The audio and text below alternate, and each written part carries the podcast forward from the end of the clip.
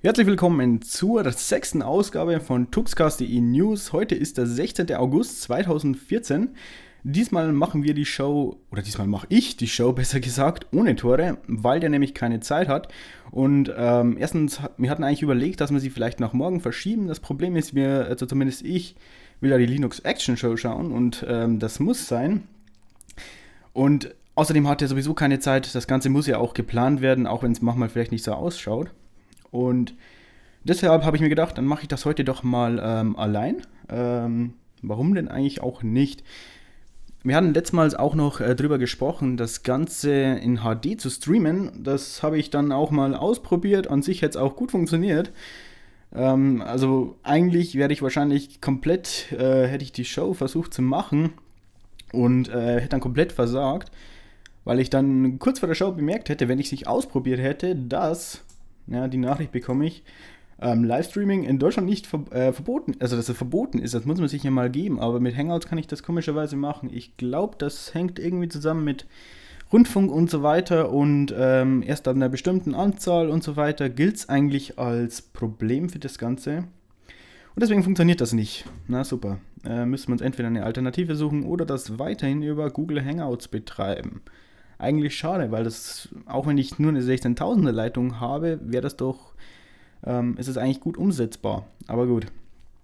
Ähm, was ich noch sagen sollte vielleicht ist, dass wenn ihr das Ganze hier gerade live seht, äh, oder seht, besser gesagt, könnt ihr auf Freenode mitschreiben und, oder beziehungsweise mitkommentieren und ich lese das auch. Nach der Show könnt ihr uns eine E-Mail an tuxcast.de.gmail.com senden oder ähm, nach der Show, bitte nicht während der Show, obwohl ich habe sowieso deaktiviert, ähm, schreibt uns dann doch vielleicht einen Kommentar auf das YouTube-Video.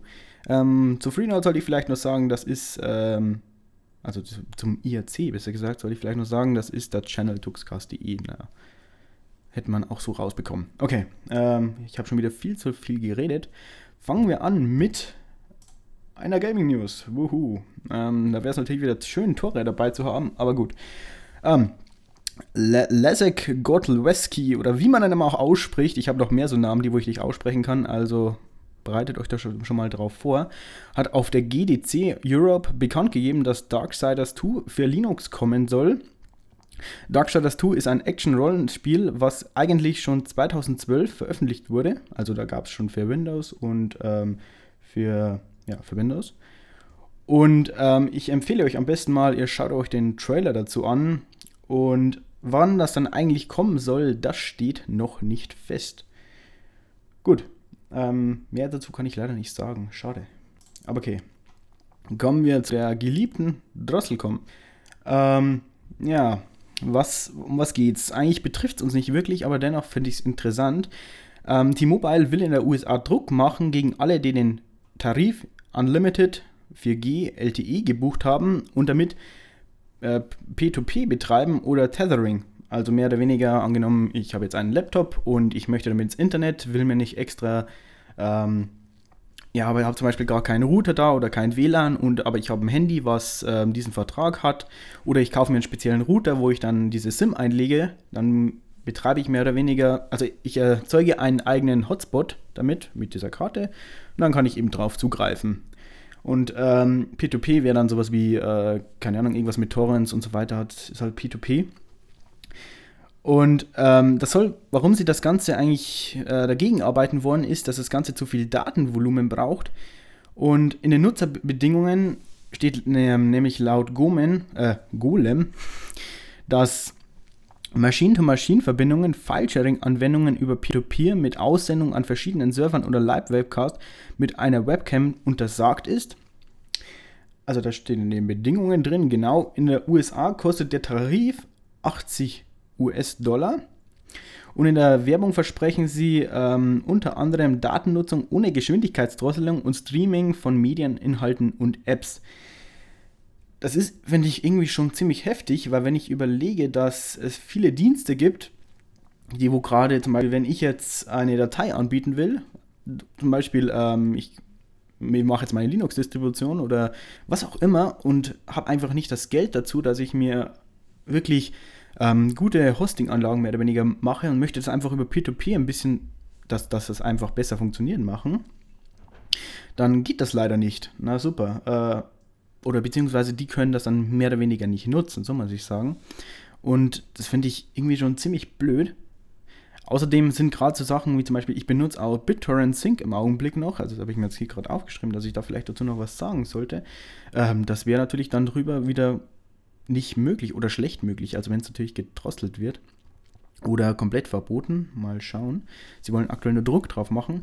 Oder wenn ich zum Beispiel ähm, dazu, darauf angewiesen wäre, was ich zwar nicht bin, aber angenommen mal, ich wäre es, dass ich meine Verbindungen zum Beispiel verschlüssele oder sowas oder ähm, nicht nur verschlüssele, sondern über P2P sende, äh, damit das eben sicher ist und kein, ja, keine, niemand dazwischen hängt. Und dann möchte ich zum Beispiel Tox nutzen, ähm, dann geht das leider auch nicht. Oder wie es halt drauf ausschaut. Auf alle Fälle wollen sie das äh, ja anscheinend verbieten oder es ist ja eigentlich verboten. Sie haben bloß noch nicht wirklich dagegen was gemacht, aber sie machen jetzt Druck dagegen. Und ähm, lauter solche Sachen äh, bezwingen mich jetzt eigentlich dazu oder leiten mich dazu, dass ich jetzt eigentlich äh, meinen Trag, Vertrag von der Telekom, also ich bin auch bei der Telekom, äh, dass ich den wahrscheinlich jetzt kündigen werde und äh, mir mal um eine Alternative schauen werde. Wobei es da leider nicht allzu viele gibt, aber vielleicht kann ich da auch den einen oder anderen dazu bewegen. Okay, kommen wir weiter zu etwas, ja, puh, ähm, es gibt, ähm, ja, also auf der DEFCON wurde von Ryan Lackey und Mark Rogers äh, das Router-Betriebssystem auf Basis von OpenWRT Portal, also so heißt das dann, also hat nichts mit dem Spiel zu tun, ähm, das ist da vorgestellt worden. Das ist ein Router-OS, was automatisch den ganzen Traffic über Tor leitet. Ähm, so muss man nicht immer schauen, ob jedes Programm über Tor läuft. Äh, die Datenströme können dann auch mit sogenannten Plugable Transports verschleiert werden, wie mit zum Beispiel OBFS4 oder Scramble Suite.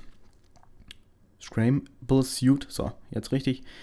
Die Pakete schauen dann eben aus von außerhalb wie SSH-Pakete und äh, dann kommt man natürlich, wenn ein Hacker zum Beispiel mit Wirecast das alles abgreift, dann überlegt er da nicht, ob das äh, ähm, irgendwelche Probleme gibt, weil wenn er, wenn er zum Beispiel sehen würde, das sind Tor-Pakete, dann würde er sich vielleicht überlegen, ah, schauen wir doch mal genauer hin. Also grundsätzlich wäre das auch verschleiert. So, ähm, und wer sowas, äh, also das Projekt findet man auf GitHub, also wer sich das mal anschauen will.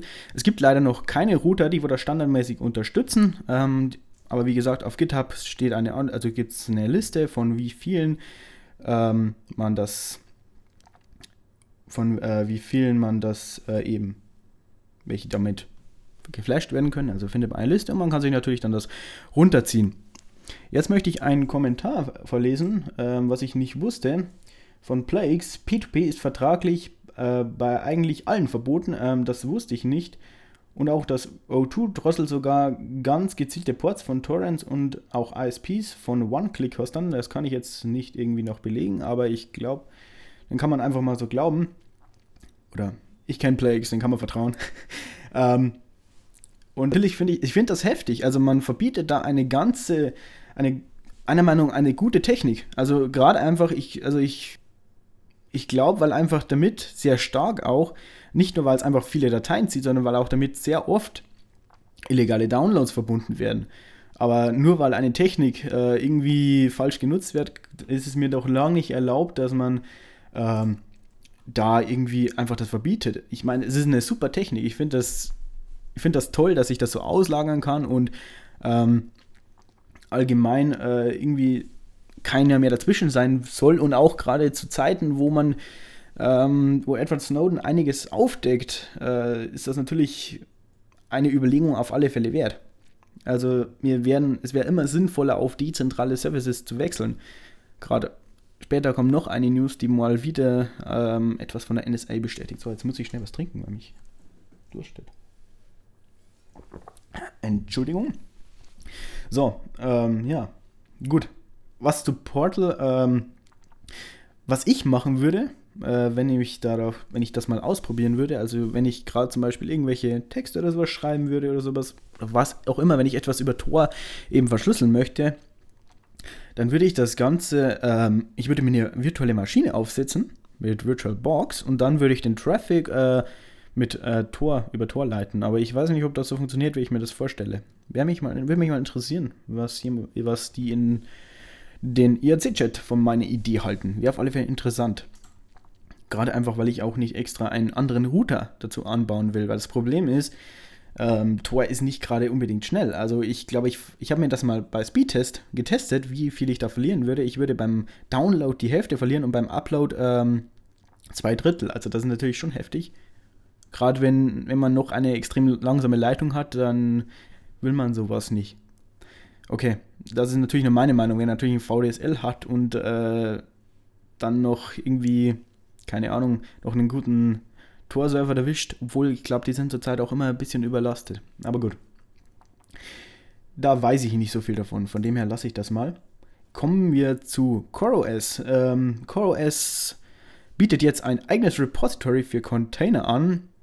Äh, dafür haben sie die Firma Quay.io aufgekauft, ähm, die das Hosten von Docker Repositories anbietet oder angebietet hat. Oder sie bieten es auch immer noch an, aber die Firma wurde aufgekauft. Ähm, nun kann man entweder, also das bietet dann CoreOS an, seine Images von CoreOS hosten lassen oder die Software erwerben, damit man selber Docker-Images hosten kann. Also ich kann mir theoretisch die Software kaufen und dann kann ich in meinem internen Netzwerk ähm, ganz einfach mal die Images äh, ja dann hochladen und so weiter. CoreOS möchte mit der gehosteten Version hauptsächlich selber eine Plattform anbieten, wo Anwender Images teilen können. Ähm, das ist mehr oder weniger dann sowas wie das Docker Hub, also das, wo man direkt von der Software, die wo ja in CoreOS steckt, ähm, äh, ja, mehr oder weniger das ist. Also in, in Docker, also in CoreOS steckt die Software Docker als Paketverwaltung drin und äh, Docker äh, bietet ähm, mehr oder weniger im Docker Hub, äh, ja, im Docker Hub ein, einzelne Images an und CoreOS möchte das in der Art auch wieder machen. Da ist natürlich die Frage, ob sich das durchsetzt. Also ich kann mir schon vorstellen, dass die meisten dann doch wieder auf Docker Hub umsetzen. Aber ich glaube, da gibt es bestimmt irgendwelche Vorteile. Ähm, ich sehe gerade von DevAux, also ich hoffe, das spricht man so aus, ich weiß es nicht, in den Kommentaren, dass er da anstelle KVM anstelle VirtualBox nehmen würde. Ja, okay. Äh, ist wahrscheinlich effizienter. Ich habe KVM komischerweise noch nie hergenommen, obwohl es eigentlich sinnvoll wäre, weil das ja direkt, glaube ich, im Kernel drin ist. Bin ich da richtig? Ich glaube schon. Okay, das war's zu CoreOS. Dann kommen wir zu einem Amplifier Fork, nämlich MPV, MPV, MPV, MPV. ähm, es gibt eine neue Version äh, von dem Fork und das ist in die Version 0.5. Ähm, da gab es schon lange keine Updates mehr, also keine Feature-Updates mehr. Es gab immer wieder mal so Bugfixes und sowas. Aber jetzt gab es mal wieder Features, also Features, also neue Funktionen. Es gibt eine bessere Möglichkeit, damit man äh, durch Videos steuern kann. Ähm, einige Tasten wurden umbelegt. Der Wayland-Support wurde verbessert. Man hat außerdem jetzt die Möglichkeit, den Demuxer in einem separaten Thread laufen zu lassen, was auch immer das ist. Und natürlich, wie immer, sind auch da wieder Bugs gefixt worden. Ich lese gerade irgendwas Französisches im äh, IRC-Chat, aber ich weiß nicht, was es ist. Also von dem her lasse ich es mal dabei.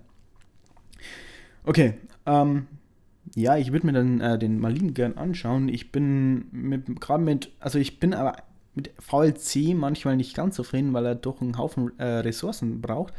Aber äh, wenn er, wenn das gut, also wenn ich glaube, dass das zum Beispiel gerade ähm, bei Streams anschauen oder sowas manchmal ziemlich gut funktionieren sollte. Also Ampler ist auf alle Fälle noch in manchen Kreisen sehr beliebt. Ähm, ich finde aber, dass er ein bisschen schwierig zu bedienen ist, beziehungsweise ich habe mich noch nie eingearbeitet und auch relativ selten benutzt, von dem her. Ähm, ja, äh, muss ich mir mal anschauen, auf alle Fälle. Okay, äh, kommen wir zu einer weiteren News, wie ich ja vorher schon mehr oder weniger ein bisschen angekündigt habe, die wohl ganz schön heftig ist. Ähm, es geht äh, um die NSA. Mal wieder wie fast jedes Mal. Äh, diesmal hat Edward Snowden selber eine, die Existenz eines unbekannten NSA-Programms enthüllt, nämlich Mastermind nennt sich das Programm. Ähm, es sei so konzipiert worden, dass es automatisch ausländische Cyberattacken erkennt und bekämpft, also das macht das alles automatisch. Es lernt selbstständig durch bekannten und neuen Angriffsmustern. Ein Angriff soll auch sofort blockiert werden, wenn er entdeckt wurde. Ähm, das klingt vielleicht für manche Ohren noch ein bisschen, gar nicht mal so schlimm. Ähm, aber ich möchte hier mal Edward Snowden zitieren, der wo dazu was sagt, was es eigentlich ziemlich gut auf den Punkt bringt. Wenn je, jemand kann beispielsweise in China sitzen und so tun, als gehe der Angriff von Russland aus und am Ende feuern wir dann auf ein russisches Krankenhaus zurück. Was kommt als nächstes? Äh, mehr oder weniger er meint dazu, dass wenn ich zum Beispiel ähm, ich sitze jetzt in Deutschland und möchte irgendwas in der USA angreifen, dann greife ich nicht direkt von mir zu Hause in die USA an oder irgend sowas, sondern ähm, ich werde das natürlich irgendwie schauen, mich zu verschleiern. Und am besten schaue ich natürlich, dass es aus einem anderen Land kommt. Und das sind natürlich, das sind solche Standarddinger. Das ist jetzt nicht irgendwas, was ein sehr, sehr guter Hacker oder sowas macht. Das macht man normalerweise, damit das ordentlich funktioniert, zumindest so viel wie ich weiß. Okay, ähm, genau, Snowden sieht das als eine, Zitat, ultimative Bedrohung der Privatsphäre die NSA bräuchte nämlich dazu den Zugriff auf den ganzen Datenverkehr vom Ausland. Das wäre laut Edward Snowden ein Verstoß gegen die US-Verfassung. Bei dem nächsten Versuch von der NSA Zugang zum Zentral bei dem letzten Versuch, also als die NSA versucht hat, ähm, den zentralen Router von Syrien zu, Zugang zu bekommen, haben sie den Router äh, geschottet und da soll dann ähm, Syrien komplett vom Internet weg gewesen sein. Und äh, was ich jetzt zwar nicht so unbedingt schlimm finde, aber ähm, anscheinend hat das ähm, Edward Snowden dann angesehen, als das nicht okay ist, dass man da Witze drüber macht, aber okay, das ist natürlich eine Meinung. In der Abteilung haben sie dann angeblich den Witz gemacht, Zitat, wenn wir erwischt werden, dann können wir es Israel in die Schuhe schieben. Ähm, das war halt ein Witz und ich glaube, das ist jetzt etwas, wo ich wirklich sagen muss, äh, da muss ich, kann ich Ihnen nicht wirklich recht geben, weil ähm, Witze sind Witze und äh, da sollte einfach nichts ernst genommen werden. Punkt. Ob das jetzt, keine Ahnung, ein rassistischer Witz ist oder ein schwarzer Humor oder sowas. Äh, solange es ein Witz ist und solange sich da nicht wirklich jemand betroffen oder was fühlt, ist natürlich meine Meinung. Das ist, kann man nicht wirklich objektiv beurteilen. Das ist natürlich immer schön relativ. Und auch weil Moral für alle was anderes ist. Aber ich komme hier schon wieder ab, das wollte ich eigentlich nicht. Ähm, kommen wir weiter. Edward Snowden sei auch bereit, ins Gefängnis zu gehen. Zitat: Ich sagte der Regierung, ich gehe freiwillig ins Gefängnis, solange es dem richtigen Zweck dient. Ich sorge mich mehr um das Land als darum, was mir passieren kann. Aber wir dürfen nicht zulassen, dass das Recht als politische Waffe benutzt wird. Auch können wir nicht zustimmen, dass Menschen davon abgeschreckt werden, für ihre Rechte einzustehen, egal wie gut die Vereinbarung ist. Da mache ich nicht mit also ich finde das extrem heftig. Ich, mir fällt aber irgendwie auf, oder vielleicht ist es ja auch, dass ich es da nicht gerade so in den Bekanntenkreis habe, ähm, aber das ist irgendwie, ich finde, das ist extrem heftig, was da passiert, weil, aber mir kommt das irgendwie so vor, als wäre das schon, als würde das nicht mehr so viele Leute interessieren. Kann man das so sagen? Also, also ich glaube sehr wohl, dass im, gerade bei den Leuten, die wo da tiefer drin stecken, sei es jetzt Administratoren oder die, wo sich einfach als Hobby damit zu beschäftigen, ähm, dass, dass er wohl ankommt. Aber ich glaube, dass es jetzt nicht so eine News ist, die wo so eingeschlagen hat. Also ich glaube jetzt schon, dass ähm, die anderen News, dass zum Beispiel das Handy von Angela Merkel abgehört worden war, das wo ich jetzt eigentlich Entschuldigung, ähm, nicht gerade so schlimm empfunden habe oder nicht so heftig wie das hier, das ist irgendwie ein bisschen bisschen höher gepusht worden. Und davon da aus liest man eigentlich fast gar nichts. Aber gut, auch das kann sein, dass ich glaube, ich habe zum Beispiel in der letzten Zeit also nicht mehr Fernsehen geschaut und sowas. Ähm, dann kann natürlich das auch wieder objektiv sein. Vielleicht irre ich mich ja, aber ähm, ja, also ich finde, das war nicht gerade so in den News oder wurde nicht so scharf diskutiert. Also zumindest mich hat niemand drauf angesprochen. Das kann ich vielleicht sagen. Okay, kommen wir etwas weiteres, was ich weiß nicht, ob das gut ist oder schlecht ist. Ähm, irgendwie glaube ich eher gut. Ähm, das Landesgericht Duisburg hat entschieden, dass ein Hoster Schadenersatz für eine zerstörte Webseite zahlen muss, ähm, wenn er eben keine Backups abgelegt hatte. Ähm, laut Golem hat das Gericht festgestellt, dass bei einem Host-Provider-Vertrag das regelmäßige Durchführen von Backups eine Nebenpflicht darstelle. Ich finde das schön zu hören, dass das eine Pflicht ist und dass das gemacht werden muss. Ähm, diese Verpflichtung für ein regelmäßiges Backup sei nicht nur, wenn der Host-Provider selbst den Server bereitstellt, es gelte auch für Reseller. Ähm, ich finde, das ist schön zu hören, dass es äh, ein Backup gemacht werden muss, nämlich Backups sind wichtig, sind sehr wichtig. Es kann immer mal eine Festplatte kaputt gehen. Ähm, es kann immer mal auch ein RAID-System oder so weiter versagen. Also es sollten immer schön Backups gemacht werden und ähm, dann passt das auch. Finde ich gut, dass es, dass es äh, vorausgesetzt wird. Da, äh, bei dem Fall, da möchte ich jetzt eigentlich nicht genauer drauf eingehen, weil es eigentlich ziemlich, glaube ich, ziemlich uninteressant ist, aber ja, da war es dann eben so, dass dann der äh, Schadensersatz gezahlt bekommen hatte. Gut, ähm, dann zu einer weiteren News. Ähm, wo mir jetzt natürlich sehr sexistisch, sexistisch sein könnte. ähm, ja, es geht darum, dass eigentlich der Frauenanteil in der IT-Branche, der liegt laut Bitkom bei 14%. Das ging ja eigentlich noch, ist jetzt nicht wirklich viel. Muss ja mal was trinken, Entschuldigung. Ich habe voll den Durst heute. Ähm, die Ausbildungsquote geht sogar noch tiefer. Ähm, da ist, liegt es bei 8% äh, Frauenquote. Und den absoluten Tiefpunkt, den haben wir natürlich mit unserem YouTube-Kanal. Da sind es nämlich 0% weibliche Zuschauer. Und das ist natürlich ähm, ziemlich wenig. ähm, okay, das kann jetzt natürlich sein, dass das wahrscheinlich noch äh, niemand an, nicht so viele angeklickt haben und dann fällt das einfach raus. Okay, ähm, früher war das aber besser. Da waren äh, 1984 waren noch ähm, 37 Prozent Informatik-Absolventen waren Frauen. Und äh, jetzt möchten wir mal auf den Punkt kommen, warum das äh, eigentlich so ist, dass Frauen da so wenig äh, Interesse dran haben oder vielleicht liegt es auch an was anderem. Äh, Zitat, Laura Laugwitz, aktuell seien Männlichkeit sowie Weißsein und Technik fest miteinander verknüpft. Bei Männern werde der Spaß an und das Verständnis für Technik automatisch angenommen. Von ihnen wird erwartet, dass sie sich hinter die Anwendungen denken können. Frauen werden höchstens als Nutzerinnen gesehen. Gut, dann möchte ich noch Ellen Wieland zitieren. Ich denke, dass viele Frauen sich das Informatikstudium nicht zutrauen. Viele Jungs können schon vorher ein bisschen programmieren, Mädels aber meist nicht. Meine Meinung ist ganz einfach, dass das irgendwie nicht vorausgesetzt wird. Also sprich, nee, nicht vorausgesetzt, das ist das falsche Wort. Ähm, ich glaube, dass es mehr oder weniger nicht ein typischer Frauenberuf ist. Genau, so kann man sich vorstellen. Ich glaube, dass es immer noch festhängt in den Köpfen der Menschen, was natürlich nicht gut ist, ähm, dass einfach, keine Ahnung, äh, Frauen, Mädchen mit Puppen spielen sollen und Männer mit Traktoren oder sowas.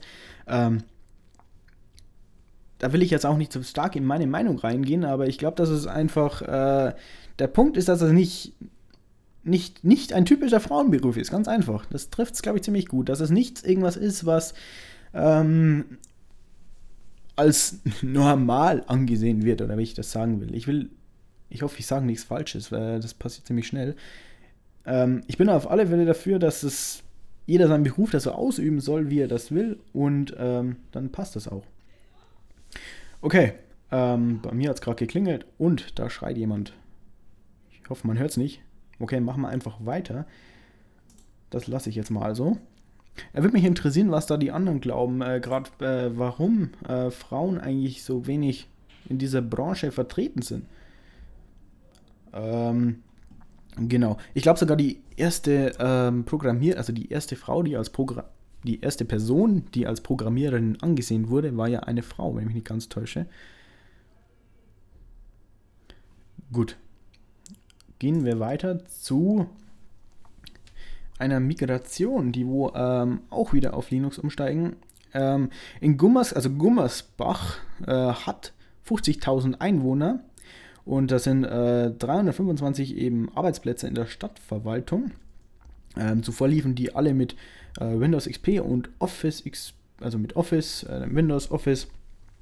Und äh, da die Hardware ausgetauscht werden musste, die, da sie zu, äh, zu alt war, hatte man auch neue Lizenzen kaufen müssen. Also natürlich, wenn ich neue Hardware erwerbe, brauche ich auch wieder neue Lizenzen von Microsoft.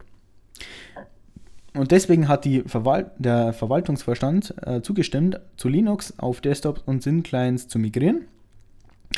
Und nun haben sie den Abschluss der Migration gemeldet. Äh, das ist natürlich toll. So, und jetzt schauen wir mal rein, wie sie das alles umgesetzt haben.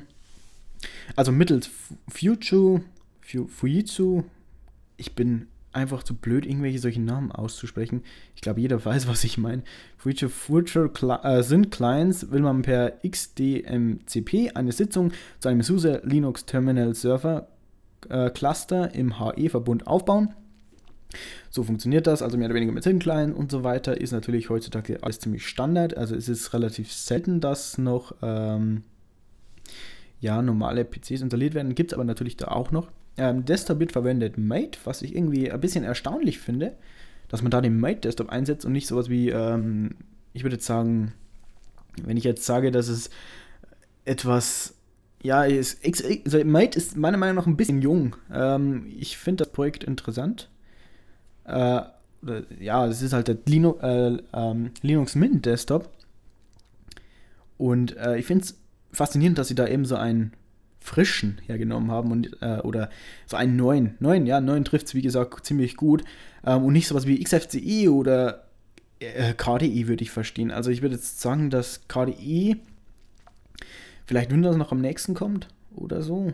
Wohl, naja, ein XFCE mit einem, ähm, mit einem schönen Launcher und so weiter, das schaut der Windows aus, kommt da, also es schaut nicht wie Windows aus, das will ich hier gar nicht vergleichen, aber das, ähm, also wenn ich Windows kenne, dann weiß ich, links unten Button draufklicken, so, erscheint ein, äh, ein Menü und sowas. Um das geht es mir gerade nicht, um irgendwelches Design oder sowas. Um so und das bisschen, ja, damit halt dieses noch ein bisschen drin ist, damit Buttons rechts oben sind und nicht links. Deswegen habe ich das gemeint. Okay, ähm, Office, Library Office und Open Exchange 6. Also es ist ein Web-Frontend.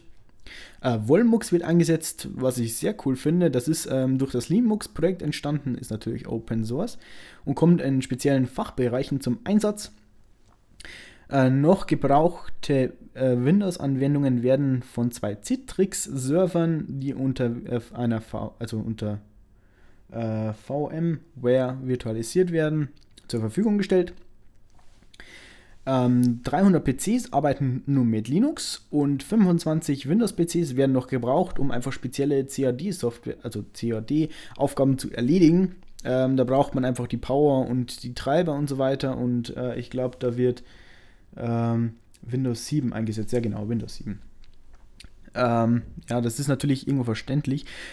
Ähm, eine, ein Administrator konnte man jetzt sogar rauswerfen, der wurde nicht mehr gebraucht, ähm, weil einfach der Administrationsaufwand nicht mehr so groß war.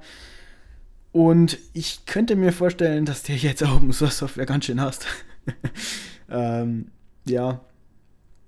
Äh, ich finde das schön immer wieder. Also ich finde das schön, dass da viele umsteigen. Ich glaube, dass aber nicht der Open Source Gedanke so im Vordergrund steht, sondern eher der Gedanke ähm, kostet nichts, äh, vielleicht aber ich meine, ich finde es gut.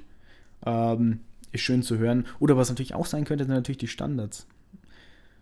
Ähm, ich lese gerade das, das will ich vielleicht auch noch ähm, äh, mal zeigen, gerade weil ich das mit XFCE anges äh, angesprochen habe. Ähm, XFCE soll laut DevAux ziemlich tot sein. Ähm, das wusste ich ganz ehrlich gesagt nicht. Also ich habe jetzt ähm, in ein paar VMs noch XFCE laufen und ich bin eigentlich ziemlich zufrieden damit. Ich habe nicht gewusst, dass es ähm, tot ist, ganz ehrlich. Oder relativ, natürlich relativ ist nicht komplett tot. Und Mate ist auch ein aktuelles Gnome 2. Äh, ja, im Prinzip schon, ja, natürlich. Ja, aber warum setzen sie da nicht LXDE oder sowas ein? Also LXDE habe ich, glaube ich, arbeiten sie gerade an so einem Qt, damit Qt im Hintergrund läuft oder so weiter. Also da sind sie eigentlich doch noch ziemlich gut in der Entwicklung. Okay, ähm, kommen wir weiter zur nächsten News, nämlich zu. Oh, ich finde das so toll. Ich finde das so toll, ihr könnt euch das gar nicht vorstellen einen neuen USB-Stecker. Ähm, es, es gibt noch kein Gerät und es wird auch noch, ich glaube, dass gerade dran gearbeitet wird und so weiter, aber es steht jetzt auf alle Fälle mal fest, was kommen wird, wie es ausschauen wird und so weiter. Ähm, den Stecker kann man hineinstecken, wie man will. Also ähm, wenn ich das ganz einfach klären würde, würde ich sagen, das äh, ist das wieder von Apple. Die haben ja auch, glaube ich, diesen ähm, neuen Stecker. Ja, okay, ich lese gerade noch, das will ich vielleicht noch vorlesen. Ähm, er sagt, dass XFCE natürlich nicht tot ist, aber die Entwicklung geht halt ziemlich langsam. Ähm, solange es gute Software ist, kann mir, von mir aus ruhig die Entwicklung langsam gehen. Wo bin ich hängen geblieben? Ja, genau, die kann man reinstecken, ist wie diese Apple-Stecker mehr oder weniger. Also kann man drehen. Äh, meiner Meinung nach ist es aber noch viel besser wie ein Apple-Stecker. ähm, das Ding kann bis zu, gebt euch das, 100 Watt vertragen. Also das ist natürlich schon heftig. Ähm, und das Ganze soll 10 Gigabits übertragen können. Äh, also keins meiner Geräte bringt ansatzweise sowas da, aber ich habe nicht mal USB 3.0 von dem her. Man will jetzt dann auch wieder das U von, äh, von USB wieder mehr oder weniger wieder so, also was eigentlich für uni universell dasteht, äh, wieder aufleben lassen, sage ich jetzt mal. Ähm, man kann zum Beispiel dann mit USB-C seinen Laptop aufladen. Ist das nicht toll? Ich finde ich find das so super. Ihr könnt euch das gar nicht vorstellen. Wenn ich bedenke, dass ich dann mit allen Kabeln irgendwie das zusammenstecken kann und ähm, dass ich dann vielleicht, ich weiß noch nicht wie genau, ich habe jetzt, aber ich könnte mir zum Beispiel auch vorstellen, dass ich dann ähm, kennt man zwar auch, ich habe zum Beispiel meine, ähm, also wo das Mikrofon dranhängt, das ist ja ein externes, ein externes Soundinterface. Und ähm, ich kann mir zum Beispiel vorstellen, dass wir da vielleicht irgendwann nicht mehr Kopfhörer mit irgendwelchen Klinken reinstecken, sondern wirklich nur per USB. Wäre das nicht toll? Dass das dann intern mehr oder weniger ähm, die eigene, intern eigene, eigene, äh, ja, dass also der Sound übertragen wird und so weiter. Oder es gibt so viele verschiedene Möglichkeiten, was man damit machen könnte. Also man könnte zum Beispiel dann auch HDMI endlich wegwerfen und das Ganze dann einfach über den Stecker übertragen. Also ich hoffe, dass das Ding alles ersetzt. Das würde ich super toll finden.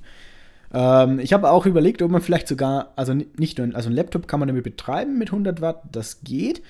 Ähm, am PC aber wahrscheinlich leider nicht. Also das wäre natürlich zu heftig gewesen. Und warum auch? Den steckt man einfach über ein Kaltstromkabel rein, das passt dann auch wieder. Also ich finde das, find das so toll.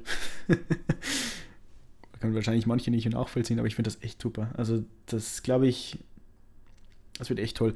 Ähm, Wann soll es das Ganze dann geben? Ähm, so Ende 2014, Anfang 2015, glaube ich, sind wir so die ersten Geräte. Ist natürlich, mal schauen, wie lange das noch ist. Die ganze Spezifikation hat auch noch keiner erreicht. Also ähm, sie können noch nicht alles das, was sie äh, der Standard erlaubt. Und ja, ich lasse mal schon stehen. Ich glaube, dass ich, also ich freue mich drauf. Ich finde ich glaube, dass wahrscheinlich wieder ziemlich lang dauert. Wenn ich bedenke, dass ich noch nicht mal USB 3.0 habe, dann wird das noch ein bisschen dauern, bis wir das überall sehen. Wir werden auch ewig lang noch Adapter hin und her schleppen müssen. Aber das wird ziemlich cool. Ja, das, das freue ich mich drauf, auf alle Fälle. Dann zu OpenGL. Es gibt eine neue Version. OpenGL hat für die, Vers äh, die Version OpenGL 4.5 veröffentlicht. Applikationen sollen dann vor einem Context-Switch die Pipeline außenstehender Kommandos lernen können das soll zu einer höheren Performance bei mehreren Programmen führen. Das Portieren, Portieren zwischen OpenGL und Microsoft Direct 3D soll effizienter werden und durch Emulation äh, und durch, durch soll effizienter werden durch neue Emulationsfeatures. So, jetzt habe ich es. Man kann dann ohne das Einbinden von Objekten im Kontext den Status von einem Objekt abfragen können das verbessert sowohl die Performance als auch die Effizienz von Applikationen und Middleware. Außerdem ruft äh, Coronos, also das Coronos Konsortium zur Mitarbeit zu einer neuen Version mittlerweile schon wieder auf. Das heißt, wenn ihr entwickeln könnt und ihr wollt OpenGL mal vorantreiben und Microsoft äh, mal so richtig in den Arsch treten, damit man das DirectX endlich wegbekommen und einen plattformunabhängigen Standard, sage ich jetzt mal, etablieren, dann äh, meldet euch da. Würde ich auf alle Fälle cool finden. Ähm, ich weiß es nicht. Ich, also, ich habe das hier alles nur aus diesen Artikeln entnommen. Ich kann euch leider nicht genau sagen, was uns das dann bringt oder was nicht.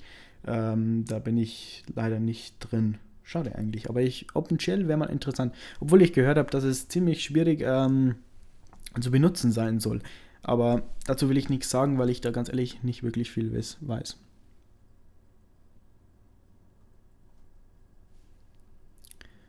Okay. Ähm, habe nur den IRC, durchgelesen geschaut, ob da was Interessantes drin ist. So, kommen wir nochmal zu einem Spiel. Also, auch wenn Tore nicht da ist, bringe ich euch einen Haufen Spiele-News. Ähm, ich muss ehrlich zugeben, dieses Spiel habe ich sogar schon gespielt. Das ist Stunt Rally. Das ist ein Open Source äh, Racing Spiel. Da gibt es jetzt die Version 2.4. Ähm, es gibt also es gibt sechs neue Strecken, dann sind es insgesamt 147. Es gibt zwei neue Landschaften. Es gibt drei neue Autos und vier wurden aktualisiert. Also ich schätze mal, die sind dann verbessert worden. Der Multiplayer-Support wurde gefixt und äh, noch einige weitere Dinge haben sich getan. Ähm, wer das Spiel nicht kennt, ich würde euch empfehlen, probiert es einfach mal aus. Also ich finde, äh, ich glaube, das ist so von der Grafik und so weiter so eins der besten oder vielleicht nicht das beste Racing Open Source Spiel unter Linux. Äh, Wie es gegen den äh, proprietären Kram ähm, steht, weiß ich nicht. Jetzt habe ich Kram gesagt, das soll ich nicht tun. Gegen die äh, kommerziellen Spiele ähm, wie das da eben Vergleich, Vergleich, Vergleich, Vergleiche. Ich bringe den Satz nicht zusammen. Wie es halt ähm, gegenüber den Open Source Re ähm, Rennspielen unter Linux steht, das weiß ich nicht. Ähm, Wäre auf alle Fälle interessant, interessant zu wissen. Ich glaube nämlich, dass es gar nicht so eine schlechte Grafik hat. Also, es ist auf alle Fälle spielbar. Und ich finde, äh, mein PC, glaube ich, war zu langsam für das Spiel sogar. Egal, ähm, wollte ich eigentlich gar nicht so lange dranhängen, aber Probiert es einfach mal aus. Dann nochmal was zu, äh, zu, spielen und das ist dann auch die letzte News. Nämlich, ähm, Valve hat einen neuen ähm, Steam-Client äh, äh, Update rausgebracht. Ähm, also die nicht plattformabhängigen Änderungen sind ähm, das Desktop, also das ist dann bei allen passiert, also nicht nur bei dem Linux Steam Client. Ähm, Desktop-Benutzerinterface wurde aktualisiert, der eingebaute Webbrowser wurde aktualisiert und weitere verschiedene Verbesserungen. Dann ähm, noch ein bisschen, also ihr könnt euch das genauer durchlesen, wenn ihr euch das interessiert, was sich dann genau getan hat. Ähm, Plattformabhängige Änderungen für Linux will ich euch dann noch vorlesen. Ähm, die Steam-Laufzeitumgebung unterstützt jetzt neuere Compiler. Im Big Picture Mode kann man jetzt ähm, spezielle Einstellungen in den Netzwerkeinstellungen machen. Und Audio wurde gefixt bei Alt-Tabbing oder wie das immer auch gemeint war. Oder Alt-Tab, glaube ich, heißt es dann. Und ähm, der Voice-Chat wurde gefixt und das Starten von Steam VR Games wurde auch gefixt. Hat sich also auch einiges getan. Leider kann ich euch das nicht zeigen oder kann ich euch da keine Meinung dazu abgeben. Ähm, da merkt man es einfach, dass Tore nicht da ist. Schade eigentlich. So, das war's dann schon von dieser Show. Ich hoffe, sie hat euch einigermaßen gefallen, obwohl auch, wie gesagt, Tore nicht da war. Ähm, vergesst nicht, wir haben natürlich auch RSS-Feeds, die könnt ihr abonnieren. Ähm, und äh, natürlich wird dieses Video, was ihr gerade anschaut, was natürlich voll sinnvoll ist, dass ich das sage, und das sage ich auch jedes Mal, kommt das natürlich auch auf YouTube am Ende des Tages. Und wir hoffen, dass Tori beim nächsten Mal wieder dabei ist. Okay, ciao.